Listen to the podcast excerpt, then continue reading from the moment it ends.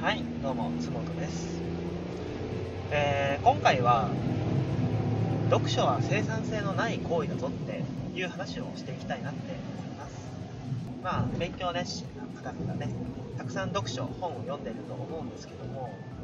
えーとぼもちろん僕もめっちゃ本読むんですよ。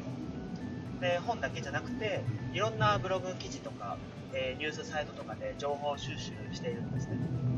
でいろんな人にあの読書しましょうとかおすすめの本とか、え紹介したりしているんですけども多くの人が勘違いしているというか、あのまあ、間違っているわけじゃないんですけど、まあ、うっかりしてる部分があるんですね。それが、えっとまあ、冒頭にも話した通り読書は生産的な作業ではないっていうことなんです、まあ、これだけ聞くといやいや何言ってんだよと。で勉強してるからめっちゃいい行為じゃんって思うかもしれないんですけどいや確かに読書はまあいい行為なんですよ。知らなかった知識を吸収することもできますし、えっとまあ知識のね保管とかも、えーすることもできるんですね。あの知識を補うって意味ですよ。だけどそれでもやっぱり読書は生産的な行為じゃないんですよ。つまり本を読むことで新しい何かを生み出せるっていうわけじゃないってことなんですね。まあ、もう少し、えー詳しく話をすると、まあ、例えば、まあ、本じゃなくてもいいので僕のブログの話をしましょう。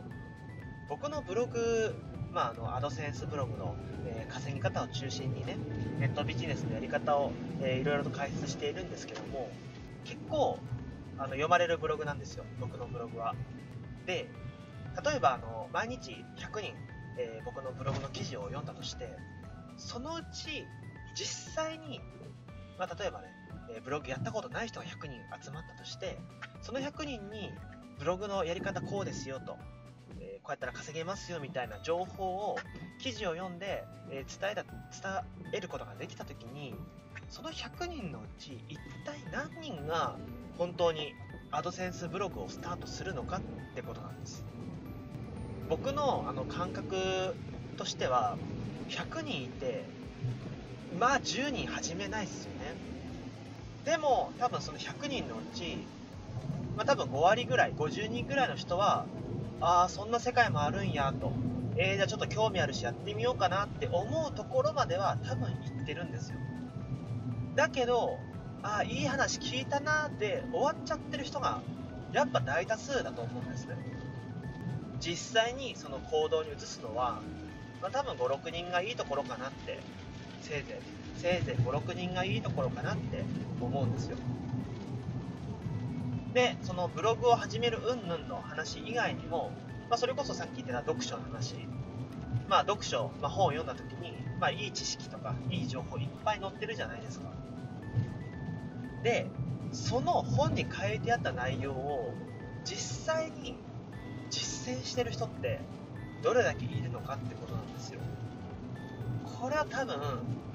そのブログを読む人よりも圧倒的に割合は減るかなって思うんですね。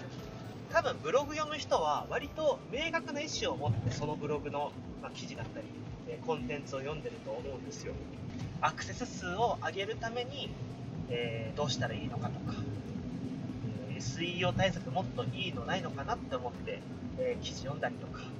えーもっといいタイトルの付け方ないのかなって思って、え記事読んだりとか、まあ、そういう思いで読んでる人がほとんどなので、まあ、多分ブログを読む人っていうのは大体実践に移せるんじゃないかなって思うんですよね。本を読む人よりも。だけど本読む人ってめっちゃ本読むじゃないですか。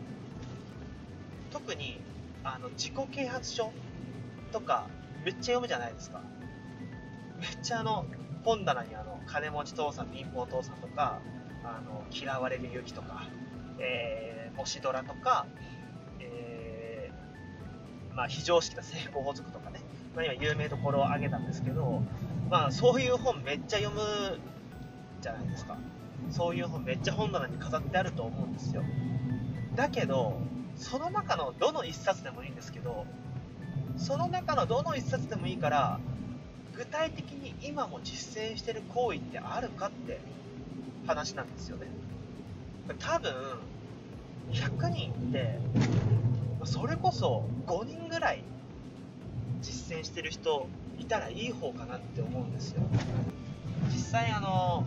1冊の本を完璧に読み込んで1冊の本に書いてあること全部を実践したら、まあ、それこそ本当にね結構人生というか習慣日々の生活は変わりますよ。だけどもう本当ほとんどの人はもう読書することに満足しちゃってるんですね。でしかも次から次にその本を読んじゃうのでなかなか知識のインプットっていう意味でもあんまり効果が出てないと思うんですよ。で中途半端に、えー、知っている、まあ、いわゆるあのペーパー知識っていうやつ。がどんどんどんどん、まあ、溜まっていってでも実践に移すことがないから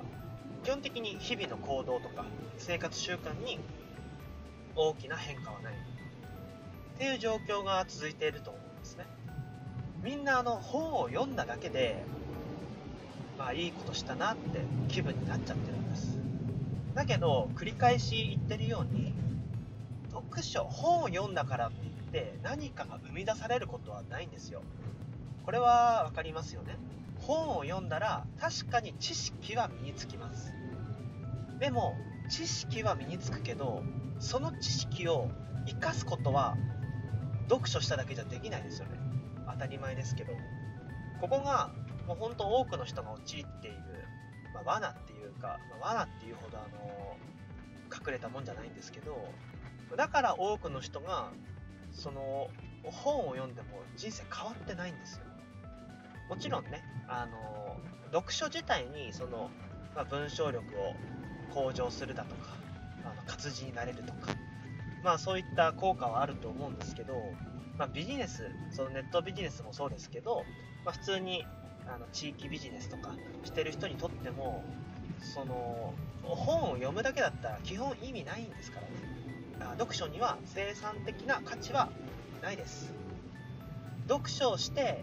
得た知識を使って何をするかそこで初めて生産性っていうものが、えー、生まれてくるんですよ。もう一度あのブログの話に戻るんですけどブログもやっぱり同じなんですよね。どれだけその SEO 対策の記事とかアクセスアップのノウハウを知ったところで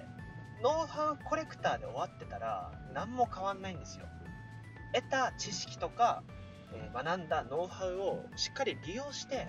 そこから何をするかってことなんです。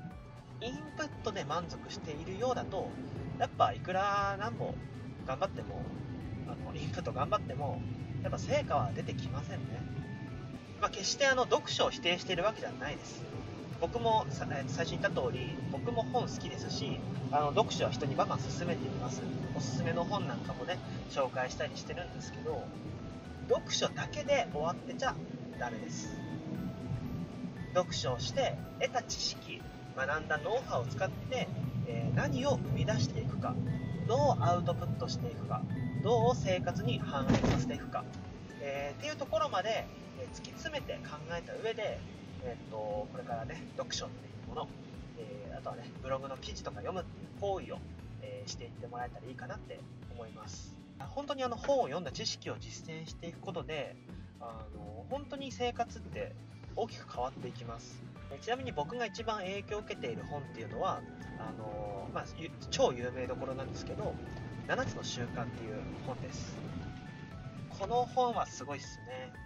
えー、まあ、結構ねいろんな人読んでたりするんですけど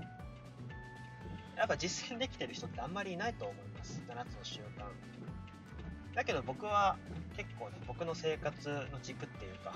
えービジネスの軸もそうなんですけど、だいぶ7つの習慣によって、えー、7つの習慣の、えー、知識を軸に動いていたりします。結構楽ですよ、だから生きているのが。というわけでですね、えー、っと、まあ、読書は生産的な行為じゃないよって話をさせてもらいました。それじゃあ今回はこんなところで。